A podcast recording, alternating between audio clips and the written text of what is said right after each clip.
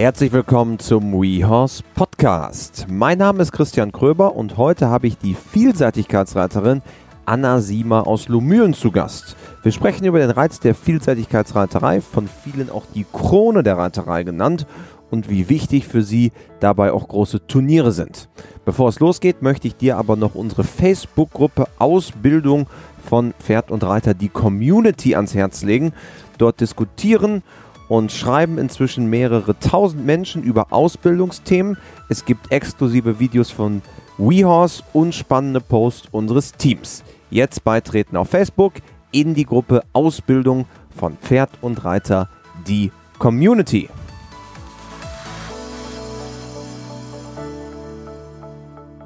Heute befinden wir uns mit dem Podcast in der Lüneburger Heide und ich sage schönen guten Morgen. Hallo, Anna Siemer. Guten Morgen. Schön, dass du bei uns bist. Wir befinden uns ja quasi im Mekka der Vielseitigkeitsreiterei, im Ausbildungszentrum Lumülen, dort, wo auch die große Vielseitigkeit stattfindet. Du bist Vielseitigkeitsreiterin, betreibst hier zusammen mit deinem Team einen Ausbildungsstall. Was macht für dich den Reiz des Vielseitigkeitsreiten aus? Warum bist du Vielseitigkeitsreiterin? Also dieses Urvertrauen, dass das Pferd dir gegenüberbringen muss, wenn ich jetzt zu einem Wasserhindernis reite. Ich weiß ja, dass da Wasser kommt und ich weiß, dass da vielleicht ein tiefer Sprung ins Wasser ist und danach auf gebogener Linie ein schmales Hindernis, weil ich den Parcours fünfmal abgelaufen bin. Das Pferd weiß es nicht. Der muss mir einfach folgen und sagen, alles klar, wenn du möchtest, dann springe ich in das dunkle Waldwasser und natürlich. Komm, komm mit mir runter. Komm mit mir, äh, ist kein Problem. Ja. Das ist 550 Kilo, sich von, keine Ahnung, wie viel 50 Kilo oben einfach so dirigieren lassen, das ist Faszination pur.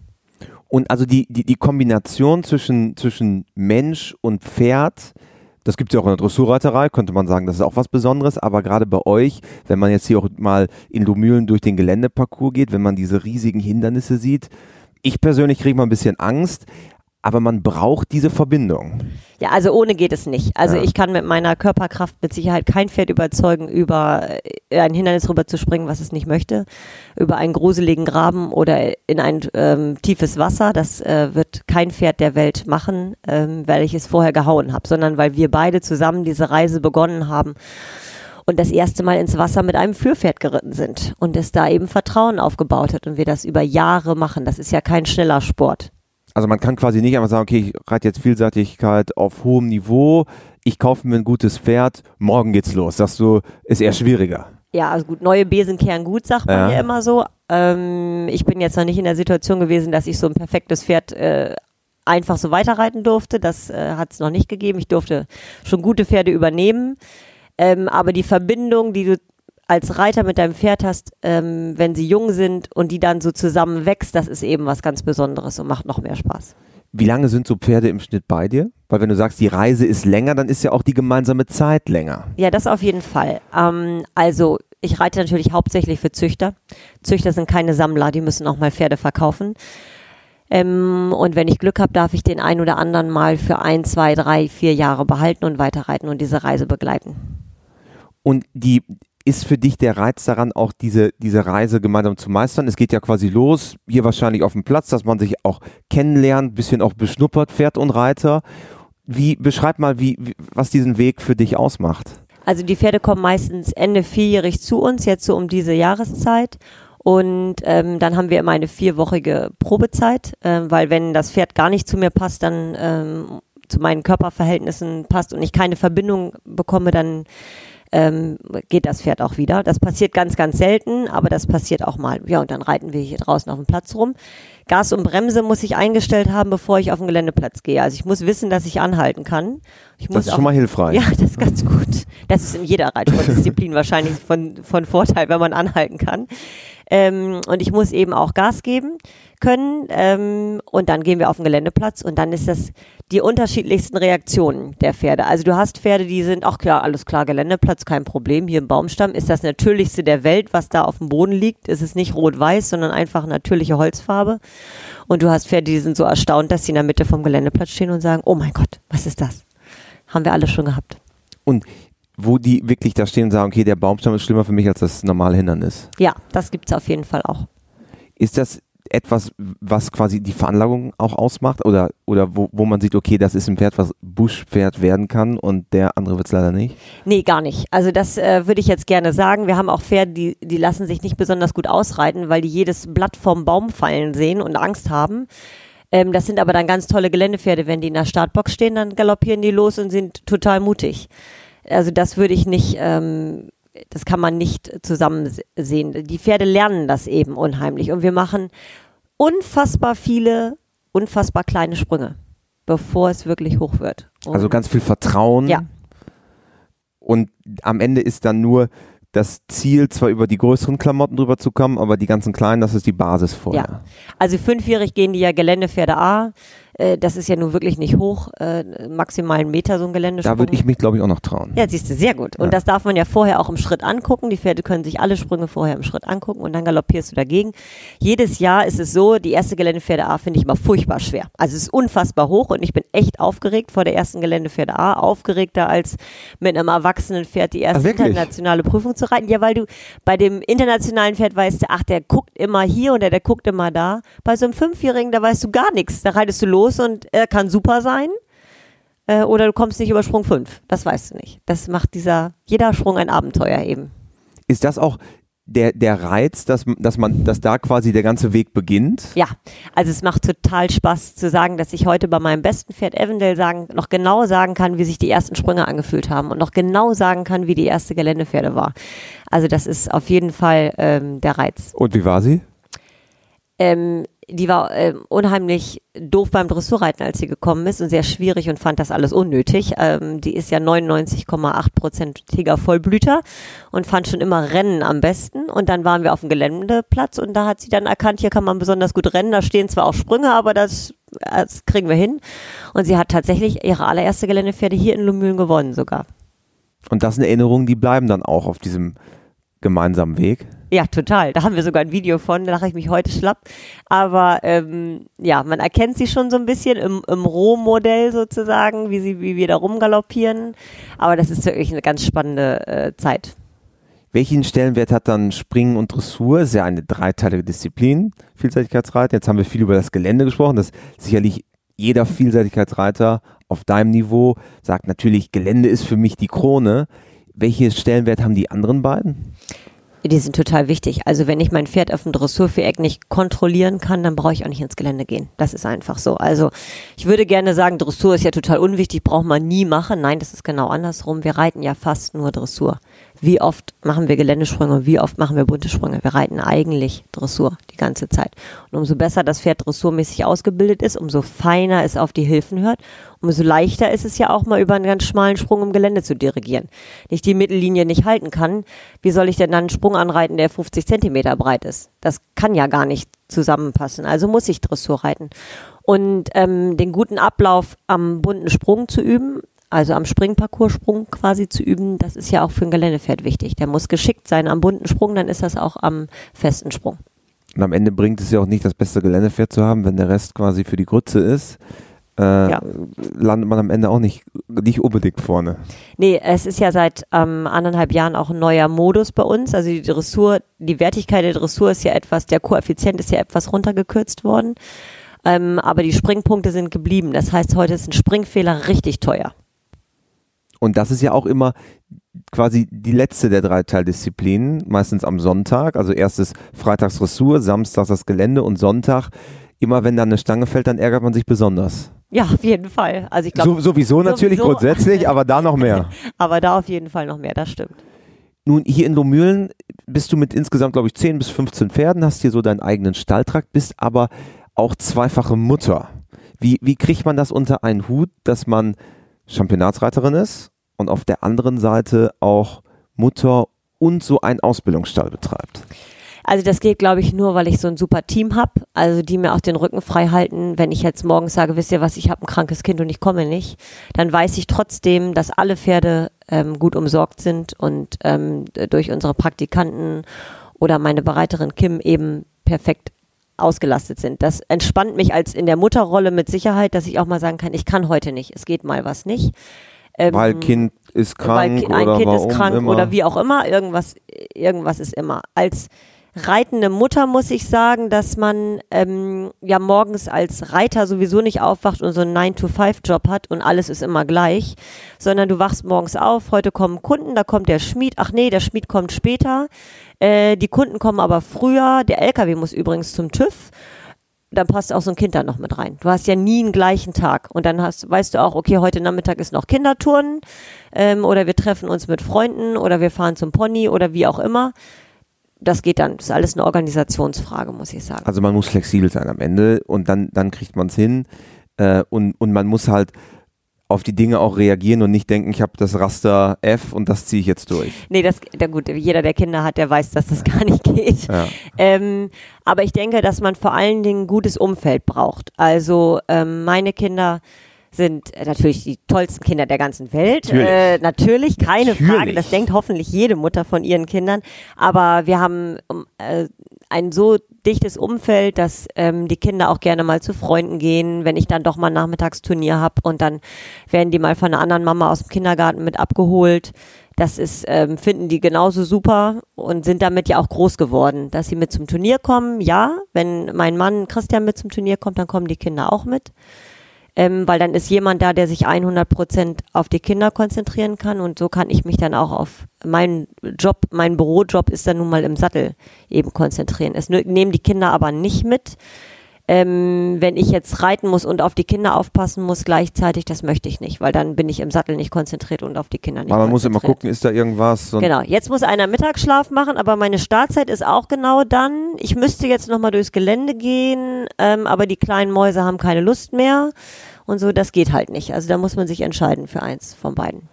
Und zumal, wie du ja sagst, das ist ja auch ein jetzt nicht Fulltime-Job in dem Sinne, aber es ist ja schon sehr intensiv, wenn du jetzt am Wochenende unterwegs bist. Wir haben gesprochen, am Wochenende geht es wieder auf internationales Turnier.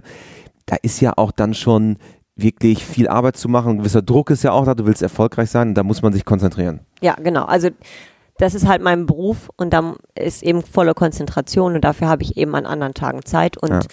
meine Kinderzeit ähm, ab nachmittags ist eben total heilig. Also da geht, ich bin nachmittags nicht im Stall.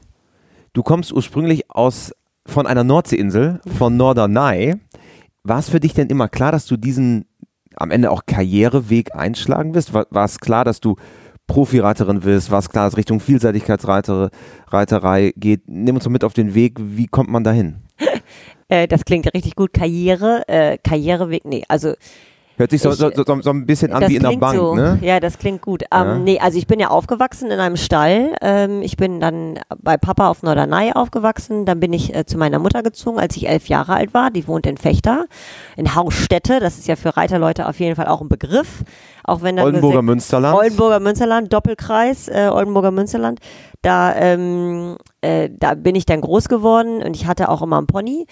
Und äh, mein Stiefpapa ist Vielseitigkeit geritten. Mein Papa ist ja sehr passionierter Yachtreiter. Also ich hatte damit schon mit Geländehindernissen quasi früh Kontakt, ähm, aber auch sehr viel Respekt. Und dann hatte ich ein Pony, das hieß Champion, das wollte eigentlich nicht springen. Das hieß Champion und wollte nicht springen. Das ist eigentlich das schon, finde den Fehler. Zusammen, ja, ja. ja. Und der wollte nur springen, wenn ich ihn wirklich, wenn ich wirklich rüber wollte. Da hat mein Stiefpapi immer gesagt, beiß in deine Ohren. Und da habe ich gelernt, nur wenn du willst, dann geht es. Also wenn ich eine Sekunde gesagt habe, ach, ich weiß nicht so genau, ob ich darüber will, da ist er schon ganz in Ruhe durchpariert. Hat schon gesagt, nee, ist kein Problem, dann machen wir das dann, nicht. Dann heute dann nicht. eben nicht. Ja. So, und dadurch habe ich doch gelernt zu sagen, ich will, du gehst. Ähm, und das hat geklappt und so bin ich dann die klassische, irgendwie doch klassische äh, Tour durchlaufen. Ich hatte dann ein zweiteres Pony, ähm, was auch wir als junges Pony bekommen haben was der ähm, Papa von Mario Stevens mit äh, meinen Eltern Spring, zusammen ehemaliger deutscher Meister, genau. ähm, auch aus der Nähe da, aus, genau. aus dem Oldenburger Aus Mollbergen, also nicht Mollbergen, genau. ähm, hat dann mit meinen Eltern zusammen meinen Championatspony quasi gekauft. Ja. Als wir den dann nach meiner Ponyzeit verkauft haben, haben wir von dem Geld quasi zwei Pferde gekauft. Äh, mit dem bin ich dann wieder Junioren und junge Reiter-Europameisterschaften geritten. Ähm, in der Vielseitigkeit. In der Vielseitigkeit, ja. genau und ähm, war dann in Warndorf, ähm, wurde aus Warndorf angesprochen für die erste Perspektivgruppe Vielseitigkeit. Die, die es jemals gab. Also es, gab, es gab es vorher nicht. Genau, also von der Deutschreitlichen Vereinigung, die Gruppe, wo man sagt, okay, die könnten mal in den Championatskader. Genau, die könnten mal Berufsreiter werden, ja. die könnten mal die Vielseitigkeit voranbringen. Und da waren äh, vier Jungs und ein Mädchen und ich war in dieser Situation das Mädchen und dann habe ich da eine Bereiterlehre gemacht. Wer war damals so mit dabei in diesem Perspektivkader? Ähm, Frank und Andreas Osthold, Dirk Schrade ähm, und Malte Dom. Wir waren der Urkader sozusagen. Und ähm, ich also die meisten davon auch dann wirklich ja, bis auf Malte sind bis auf Malte alle, Dom, ja. sind alle Championat geritten. Ja. Und Malte ist auch äh, Weltcup-Finale geritten und so, also auch sehr erfolgreich und ist auch nach wie vor dem Pferdesport verbunden. Ähm, und die anderen sind alle ja Berufsreiter oder arbeiten in der Reiter Reiterszene irgendwie. ja. Und dann habe ich da meine ähm, Bereiterlehre gemacht. Ruckzuck. Ähm, In Warendorf in dann, Warendorf bei der, beim DOKR. Genau, am DOKR. Herr Luther war mein offizieller Ausbilder. Alles unter der Leitung von Rüdiger Schwarz. Und dann habe ich, Damaliger Nachwuchsbundestrainer, glaube ich, ne? äh, ja, Junior und Junge Reiter Ja. Bundestrainer. Und dann hatte ich irgendwie so dieses Vernunftsgehen. Ich muss ja was Richtiges lernen, weil wer aus dem Oldenburger Münsterland kommt, jeder weiß, dass jeder reiten kann. Und deswegen habe ich noch eine kaufmännische Lehre gemacht ähm, am DOKR. Und bin, Aber auch äh, da vor Ort. Das ist, bin da, auch- da warst du ja gar nicht weit Nee, entfernt. nee, nee, ich bin morgens um halb sieben ins Büro getapert. Die fangen ja schon sehr früh an am DOKR und habe ähm, Pferde eingetragen, habe in der Buchhaltung gesessen, war bei den persönlichen Mitgliedern, habe da alle Stationen durchlaufen ähm, und habe dann eine Sportkauffrau-Lehre gemacht und hab danach, bin danach zur Bundeswehr gegangen, ähm, war Soldat und habe in der Zeit meine Meisterprüfung gemacht. Man muss dazu sagen, die, in, äh, die Bundeswehr ist auf der anderen Straßenseite Ja, ja, ja, quasi genau. in Warendorf, weil die es nicht wissen. Und äh, dort ist natürlich auch eine große Reitsportförderung am Ja. Start. Ne? Die Sportförderkompanie ähm, ist, ich glaube, 600 Meter Luftlinie vom DOKR entfernt. Die arbeiten ja sowieso sehr eng zusammen. Ähm, an der Bundeswehr Sportschule gibt es einen ganz tollen Geländetrainingsplatz, eine super tolle Reithalle. Jetzt gerade sind die Boxen alle renoviert worden. Also wenn man da Mitglied sein darf oder Teil dieses Ganzen sein darf, ist man, sollte man sehr dankbar sein. Bin ich auch.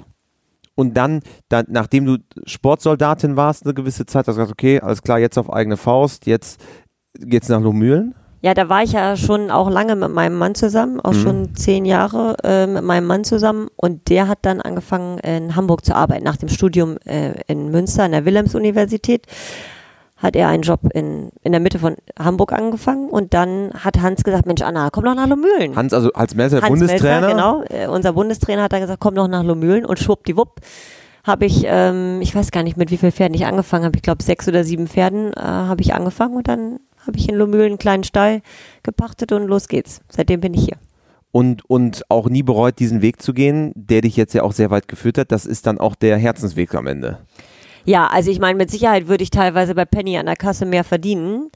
Ähm, aber da würde ich auch eingehen wie eine Primel. Also ich liebe genau das, was ich hier tue, mache ich unglaublich gerne. Ähm, ich mache das am liebsten bei schönem Wetter draußen und das ist natürlich in diesem Beruf äh, bei minus 15 Grad morgens im Stall zu stehen, ist jetzt doch eher unangenehm. Ähm, aber das gehört eben auch dazu. Und ich liebe das, was ich tue. Ist es ein harter Job? Also bei minus 15 Grad ja.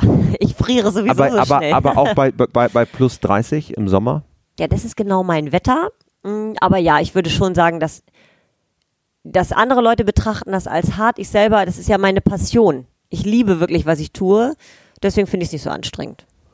Das ist ja das Beste, was eigentlich passieren kann, wenn Genau. man sagt, okay, das ist genau mein Ding. Und dann merkt man ja auch nicht, dass es Arbeit ist. Nee, genau. Ähm, das stimmt. Mein Mann Ja. sagt leider immer, ich habe meinen Beruf zum Hobby gemacht, ähm, weil ich damit natürlich äh, in Wirklichkeit noch viel mehr Geld verdienen müsste. Das ist aber einfach in meinem Sport sehr schwierig. Gut, wenn man Steuerberater ist, guckt man natürlich immer auch etwas anders auf die Dinge drauf. Ja, das allerdings, allerdings.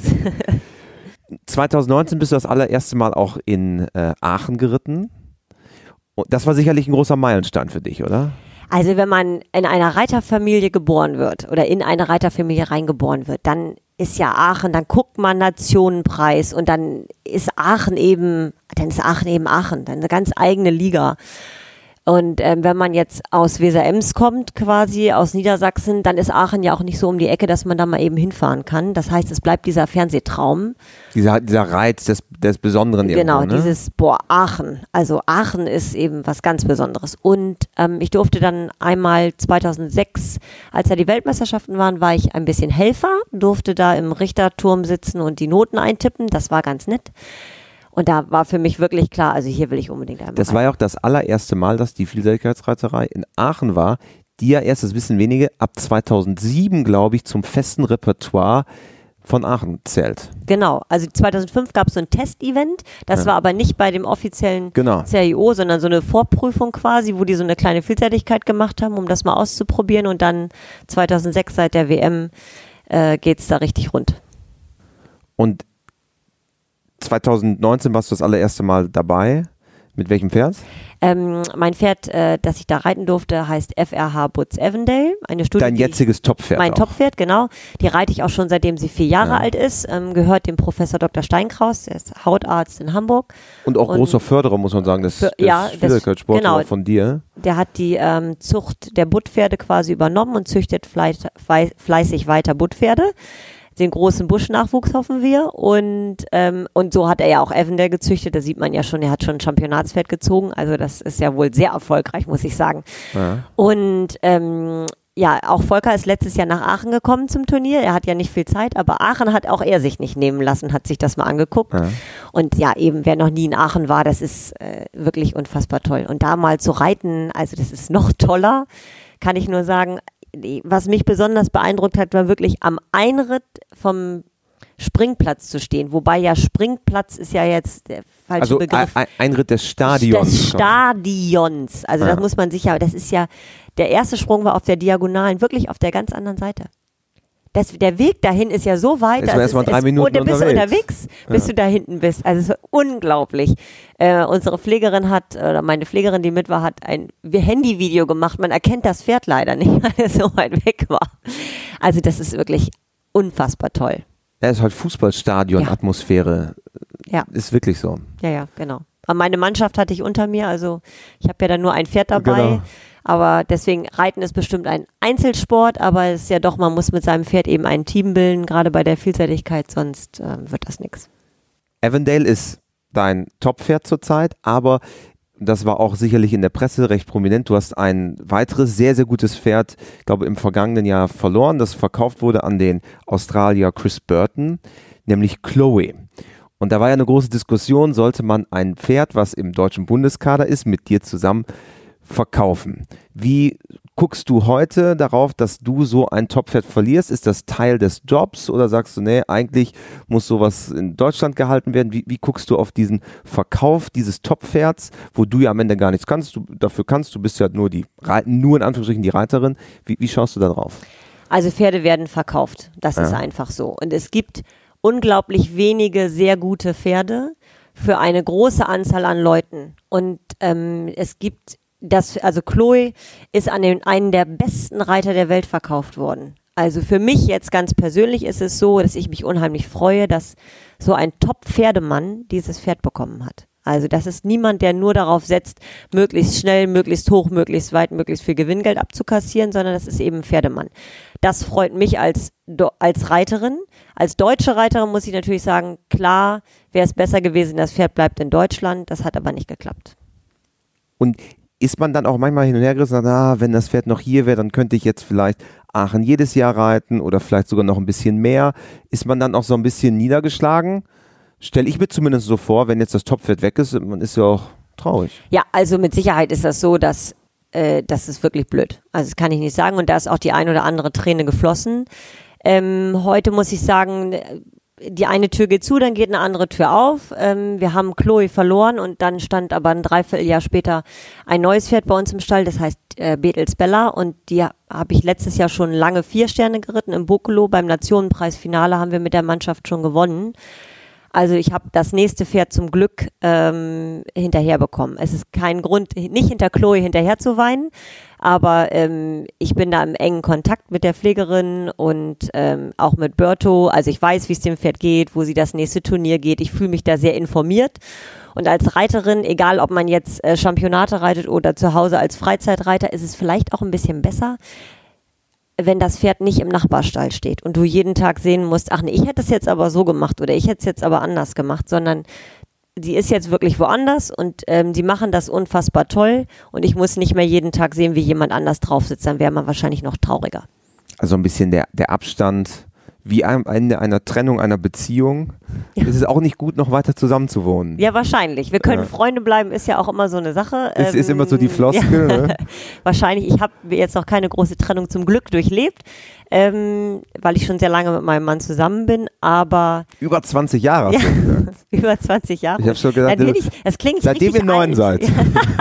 Es klingt unfassbar alt, wenn ich das so sage. Ähm, aber ja, das ist tatsächlich so. Aber so eine Trennung von so einem Pferd, das ist immer schwierig. Und deswegen, wenn wir neue Pferde in den Stall bekommen, ist die erste Frage meinerseits an den Pferdebesitzer, was soll mit dem Pferd passieren?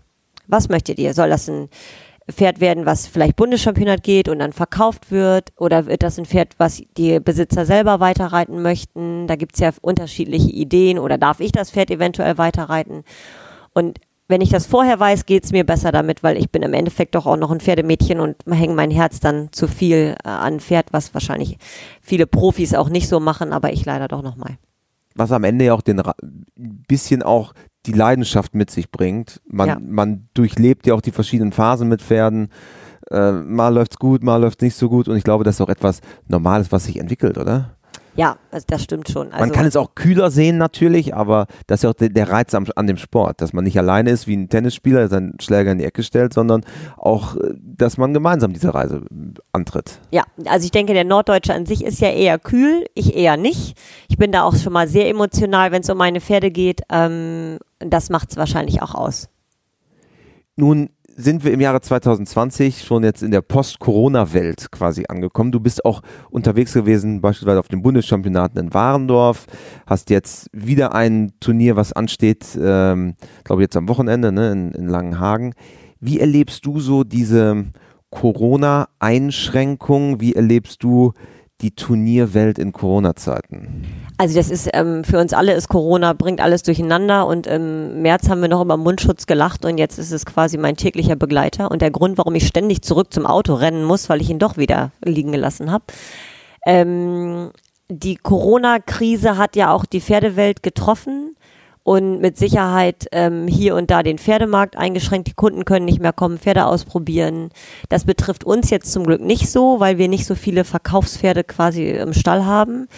Und ähm, ich muss sagen, dass ich diese, das ist mit Sicherheit eine Krise gewesen, die wir aber dank unserer guten Pferdebesitzer größtenteils gut geschafft haben. Wir haben auch in der in der Corona-Zeit auch ähm, zwei Pferde abgeben müssen, ähm, weil die Besitzer halt nicht mehr ähm, die finanziellen Mittel hatten, quasi das Pferd bei uns zu lassen, das muss ich auch sagen.